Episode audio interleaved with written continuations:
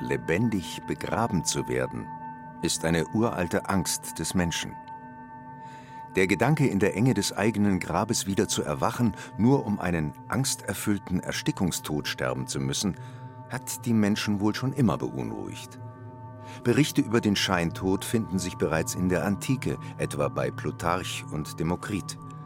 Und gerne hat man sich vom Scheintod auch als Schauer- und Spukgeschichte erzählt, die zum wohligen Gruseln einlädt. Aufgeschrieben und gesammelt in Märchen und Sagenbüchern. Auch im Nürnberger Sagenbuch gibt es natürlich Scheintodgeschichten.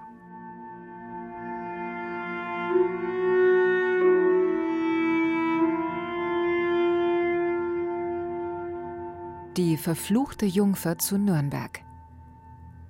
Die Pegnitz bildet mit dem Mühlwasser die Insel Wörth in Nürnberg. Eine Gasse dort heißt die verfluchte Jungfer. Es lebte da eine Frau mit ihrer Tochter, welche aber ihre Mutter schlecht behandelte. Einst stieß die tief gekränkte Mutter den Fluch aus, dir wird die Hand aus dem Grab wachsen. Die Tochter starb noch vor der Mutter. Eines Tags liefen die Kinder nach Hause und sagten, aus einem Grabe auf dem Kirchhof ragen zwei Hände. Die Leute eilten dahin und fanden eine Leiche, welche die beiden Hände aus dem Grabe streckte.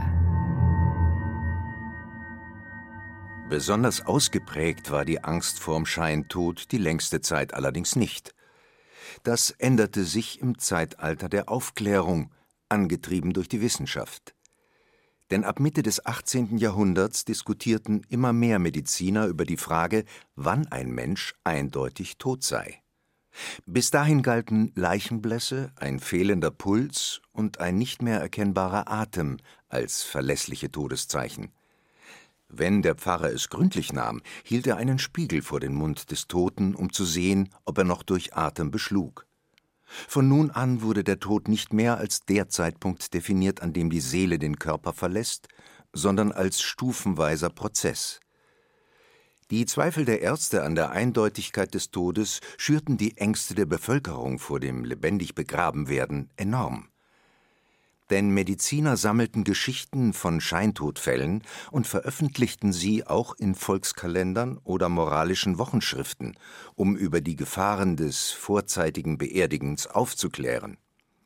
Allen voran der französische Arzt Jacques Jean Bruyère, der 1742 ein Buch mit 300 Scheintodgeschichten herausgab und damit einen europäischen Bestseller schuf. Aus den anonymen Sagen wurden echte Fälle gemacht, mit Namen, Zeit und Ort. Der Trompeter im Sarg.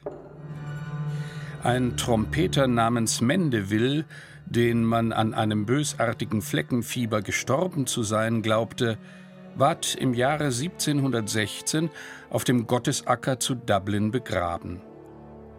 Einige Kinder, die in der Nähe der Totengruft spielten, erschraken über das Geräusch, das sie unter der Erde hörten, und gingen hin, dem Totengräber Nachricht davon zu geben, der denn von der Wahrheit ihrer Erzählung, sobald er es selbst mit angehöret hatte, völlig überzeuget ward. Man holte Leute, zog den Sarg heraus, öffnete ihn und fand den Kranken auf dem Bauche liegen, dessen Schultern durch die Spitzen vieler Nägel ganz zerrissen waren und der in seinem Blute schwamm. Er holte noch Atem und hatte in seinem Gesichte sehr deutliche Merkmale wechselweis krampfhafter Bewegungen. Er starb aber eine Viertelstunde nachher, woran das viele Blut, das er vergossen hatte, mehr Schuld war als eine Erstickung.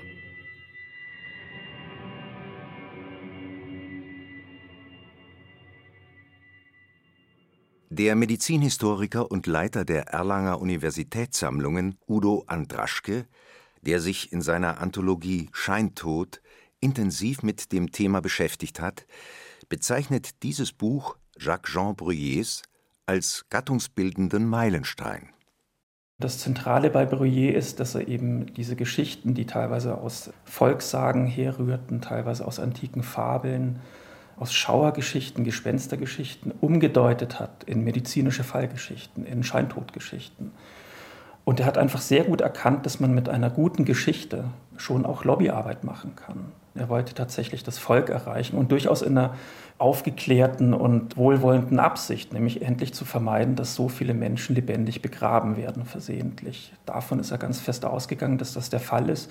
Und dagegen hat er angeschrieben, angesammelt und ein sehr dickes Buch verfasst, das etliche Übersetzungen erfahren hat, auch ins Deutsche, und eine unglaublich breite Rezeption erfahren hat.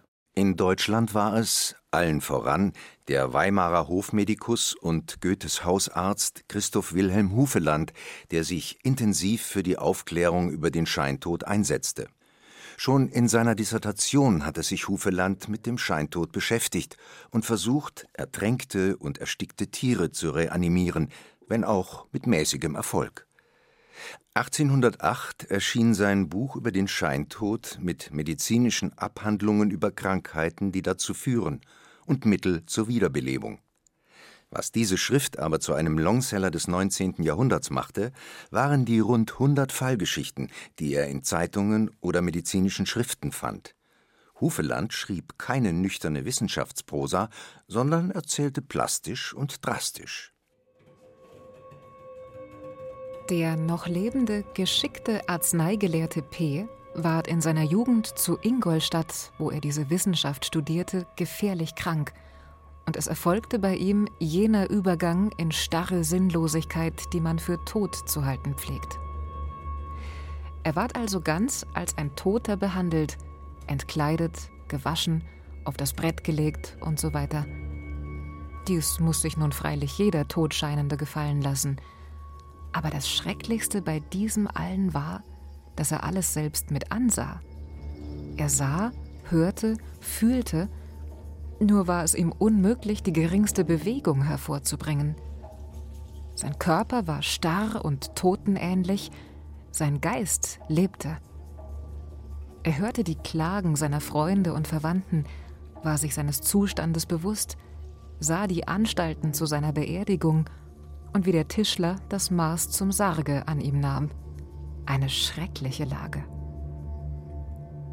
In der Nacht vor seinem Begräbnistage, als er einsam auf dem Totenbette lag, kam ihm langsam die Bewegungskraft wieder. Aber seine Hände waren ihm mit Wachse und einem Rosenkranze so fest verknäuelt, dass er sie nicht brauchen konnte. Er sträubte und bäumte sich, so viel es seine geringen, wiederkehrenden Kräfte zuließen, und durch diese Bewegungen warf er mit dem über ihn gedeckten Tuche die neben ihm stehende Lampe um. Dies Getöse machte diejenigen, welche in dem unter ihm befindlichen Zimmer wachten, aufmerksam. Sie kamen, erschraken, flohen, kehrten wieder zurück und nahmen ihn endlich auf sein wehmütiges und wiederholtes Beteuern unter die Lebenden auf. Es gibt eben auch Überlebensgeschichten in der Scheintodliteratur. Und Hufeland, der spätere Mitbegründer der Charité in Berlin, wollte mehr solcher Happy Ends. Deshalb sprach er sich gegen die üblichen schnellen Bestattungen aus und sorgte mit dafür, dass eine gesetzliche Frist von 48 Stunden bis zur Beisetzung eingeführt wurde. Bis dahin sollten die mutmaßlich Toten in einem eigens dafür eingerichteten Zimmer aufbewahrt werden, am besten, bis das sicherste aller Todeszeichen, die Fäulnis, einsetzte. Hufeland war einer der ersten, der sich sehr stark für den Bau von Leichenhäusern eingesetzt hat. Vor allem in seiner Weimarer Zeit. 1790 ruft er dazu auf, eins zu bauen in Weimar, nach seinen Plänen nach sehr genauen Vorstellungen. 1792 wird es eröffnet. In München, das erste Leichenhaus, viel kleiner als das Weimarer, war tatsächlich noch vorher. Aber es ist genau die Zeit und ganz stark durch Hufeland beeinflusst, dass diese Leichenhäuser gebaut werden, zumindest in den größeren Städten. Und da war er schon der Vorreiter und auch was die Baulichkeit angeht, die einzelnen funktionalen Räumlichkeiten angeht, da ist er sicherlich das große Vorbild, nach dem viele andere solche Leichenhäuser bauen und zumindest planen. Wie diese Leichen in so einem Gebäude früher aufbewahrt und bewacht wurden, ehe ein Arzt endgültig ihren Tod feststellte, beschrieb der amerikanische Autor und Reiseschriftsteller Mark Twain. Auf seiner Reise durch Deutschland wohnte er 1882 mehrere Wochen in München und besuchte dort auch das Leichenhaus, damals eine touristische Sehenswürdigkeit, die Eintritt kostete und sogar im Bädeker Reiseführer für Deutschland angepriesen wurde. Ein gruseliger Ort, dieser weite Raum. In drei langen Reihen auf leicht schräg gestellten Brettern, auf dem Rücken ausgestreckt, waren dort 36 Leichen von Erwachsenen zu sehen. Alle mit wachsbleichem, starrem Gesicht und alle in weiße Leichentücher gehüllt. An den Seitenwänden des Raums befanden sich erkerngleichende, tiefe Alkoven, und in jedem lagen mehrere marmorgesichtige kleine Kinder, ganz unter Hügeln von frischen Blumen versteckt und begraben bis auf die Gesichter und die übereinandergelegten Hände. Jede dieser 50 reglosen Gestalten, die großen wie die kleinen, trug an einem Finger einen Ring, von dem ein Draht zur Decke und von dort zu einer Glocke in einem Wachzimmer nebenan führte, wo Tag und Nacht ein Wächter sitzt, stets bereit aufzuspringen und jedem aus der bleichen Gesellschaft zu Hilfe zu eilen, der, vom Tode erwacht, etwa eine Bewegung macht, denn auch diese leiseste Bewegung lässt den Draht zucken und jene unheimliche Glocke läuten. Ich stellte mir vor, wie ich dort als Schildwache des Todes in der nur schleppend vergehenden Wache während einer von Klagen des Windes erfüllten Nacht allein vor mich hindöse und der unvermittelte Lärm jenes schrecklichen Rufs meinen ganzen Körper plötzlich in bebendes Gelee verwandelt. Die vielen kursierenden Scheintodgeschichten sorgten im 19. Jahrhundert für eine regelrechte Massenhysterie in der Bevölkerung. Doch einfallsreiche Erfinder versprachen Hilfe, um noch selbst aus dem Sarg herauszukommen. Sie erfanden Sicherheitsröhren, durch die die Särge in der Erde belüftet werden konnten, und Glockenvorrichtungen, mit denen der erwachte Scheintote Alarm schlagen konnte. Es gab Sprachrohre, mit denen der Bestattete um Hilfe schreien konnte – und ein 1868 patentierter Sicherheitssarg erlaubte es dem Scheintoten sogar, über einen Schacht per Leiter wieder ans Tageslicht zu klettern. Befeuert wurden die Ängste nicht nur von den Fallgeschichten der Mediziner, sondern auch von den Erzählungen und Gedichten der Literaten. Denn natürlich griffen sie diesen Stoff auf. Allen voran Edgar Allan Poe, der sich des Themas so häufig annahm, dass er der Autor mit der höchsten Scheintoddichte pro Seite sein dürfte, meint Udo Andraschke. Interessant ist, wie nahe sich hier Medizin und Literatur kommen in dieser Zeit. Also wie nahe sich auch medizinische und literarische Schreibweisen kommen, beziehungsweise sich komplett durchdringen. Also die Mediziner leihen sich die literarischen Mittel und die Literaten leihen sich die medizinischen Fallgeschichten aus. Und am Ende weiß eigentlich niemand mehr, was ist jetzt hier Fiktion und was ist Wahrheit und was ist hier medizinische Gegebenheit und was ist eigentlich nur noch Erfindung oder Narration. Die Furcht vor dem Scheintod bewirkte vieles, das auch noch heute gültig und vernünftig ist. Sie führte nicht nur zum Bau von Leichenhäusern, gesetzlich geregelten Bestattungsfristen und den amtlichen Totenscheinen durch Ärzte. Sie markiert auch den Beginn der Notfallmedizin. Die damals empfohlenen Maßnahmen zur Wiederbelebung von Verunglückten, Ertrunkenen, Erstickten oder Erfrorenen waren allerdings ziemlich drakonisch. Da wurde nicht nur die Kleidung gelockert, der Körper mit Brandwein abgerieben oder Salmiakgeist unter die Nase gehalten, sondern es wurden auch Aderlässe durchgeführt, Brechmittel verabreicht oder Einläufe gemacht. Manches war mehr dazu geeignet, den Scheintoten endgültig ums Leben zu bringen, anstatt ihn zu retten. Auch die Literaten sorgten für Aufklärung in Sachen Erster Hilfe. Bei den Gebrüdern Grimm etwa kümmern sich die sieben Zwerge lehrbuchhaft um das vergiftete Schneewittchen. Eine sonderbare Maßnahme empfahl dagegen der Arzt und Dichter Justinus Kerner. Todesprobe. Wohl ihr Aug erloschen steht, wohl die Pulse nicht mehr schlagen und mit Klagen jedes von der Toten geht. Doch sie kann noch lebend sein. Todeskälte, Blick der Leichen, schlechte Zeichen. Bringet schnell ihr Kind herein. Legt ihr das ans kalte Herz. Rührt auch dann ihr Herz sich nimmer, dann auf immer ist sie tot. Und aus ihr Schmerz.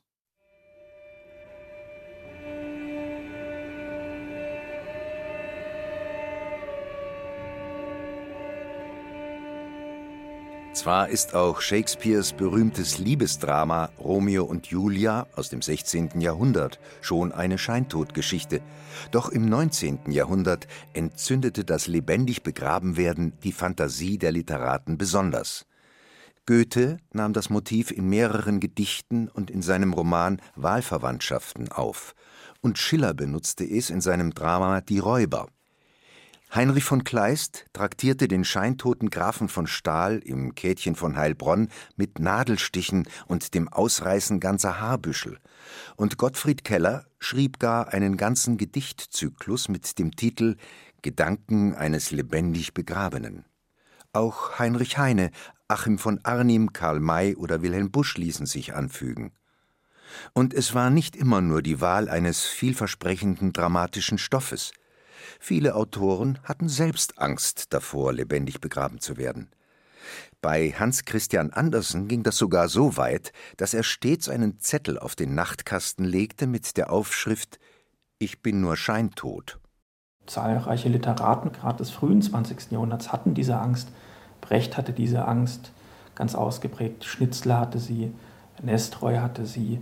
Also die Liste ist lang. Bei Rilke ist das auch ein ganz wesentliches Angstmotiv der auch entsprechend begegnet wurde, eben mit testamentarischen Vorgaben wie bei Schnitzler, der in einem Wort und mit Ausrufezeichen den Herzstich in sein Testament aufgenommen hat, den er sich ganz unbedingt gewünscht hat. Natürlich gab es bei manchen Autoren auch die ironische oder humoristische Beschäftigung mit dem Scheintod. Der Franke Friedrich Rückert etwa nutzte das Motiv des vorgetäuschten Todes in seinem Lustspiel Der Scheintod für wilde Verwicklungen und in der Satire Meine lebendige Begrabung seines Landsmannes Jean-Paul muss ein gelähmter Scheintoter bei vollem Bewusstsein allerlei Unbill über sich ergehen lassen und seiner Gattin auch noch bei einem Stelldichein mit ihrem Liebhaber zusehen. Selbst 1978 noch hat der Liedermacher Ludwig Hirsch als nekrophiler Wiener ein groteskes Chanson aus der Sicht eines lebendig Begrabenen geschrieben. Lieg am Rücken und stehe mit zugemachten Augen in die Finsternis. Es ist so eng und so feucht um mich herum. Ich denk an dich. Ich kann's noch gar nicht kapieren. Du liegst heute Nacht nicht neben mir.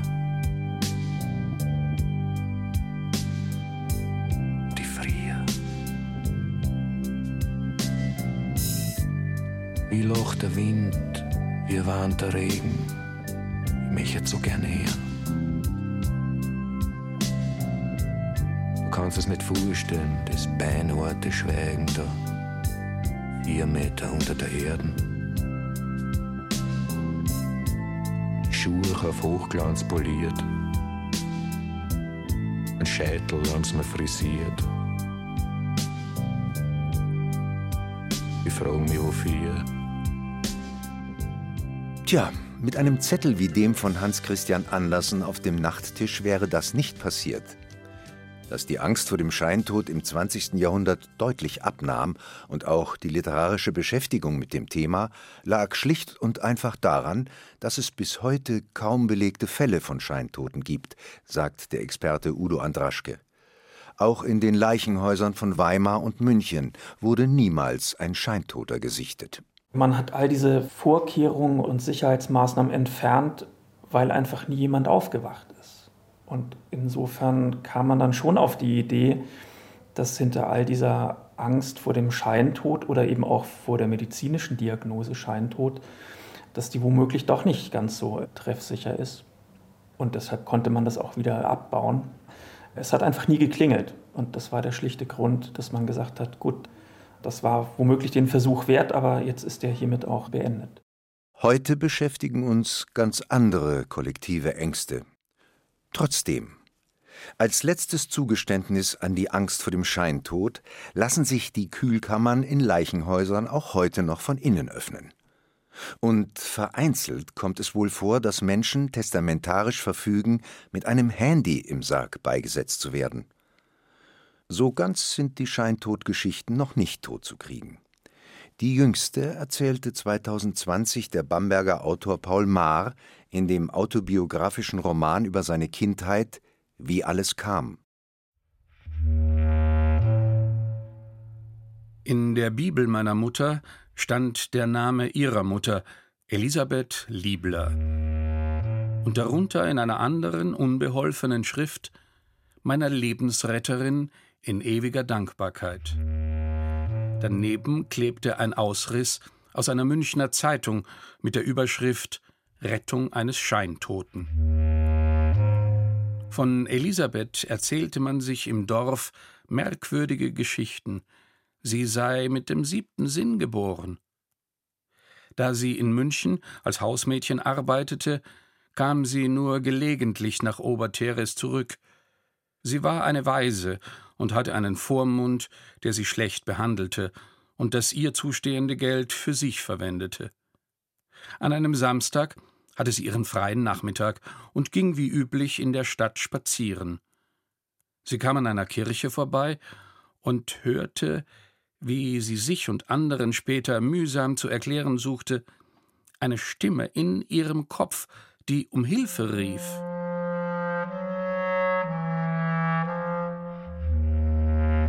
Sie betrat die ihr unbekannte Kirche, wo gerade eine Trauerfeier stattfand. Der mit Blumen und Kränzen dekorierte Sarg stand vor dem Altar. Elisabeth stürmte durch den Mittelgang nach vorne und rief: Der Mensch im Sarg ist nicht tot, der im Sarg lebt.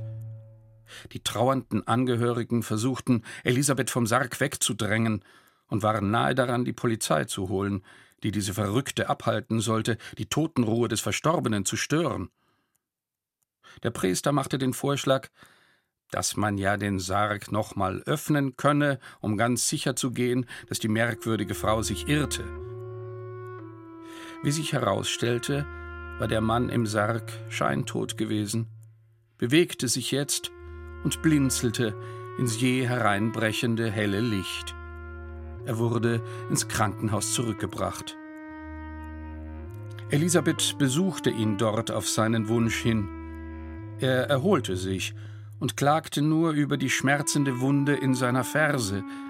Man hatte ihm, wie damals üblich, die Ferse aufgeschnitten, um festzustellen, ob er noch blutete. Er hatte wider alle Regeln nicht geblutet, deshalb hatte man den Totenschein ausgestellt. Im Krankenhaus schenkte er ihr die Bibel mit seiner Widmung. Die Zeitungsnotiz, die von der wundersamen Auferstehung berichtete, hatte Elisabeth ausgeschnitten und darunter geklebt.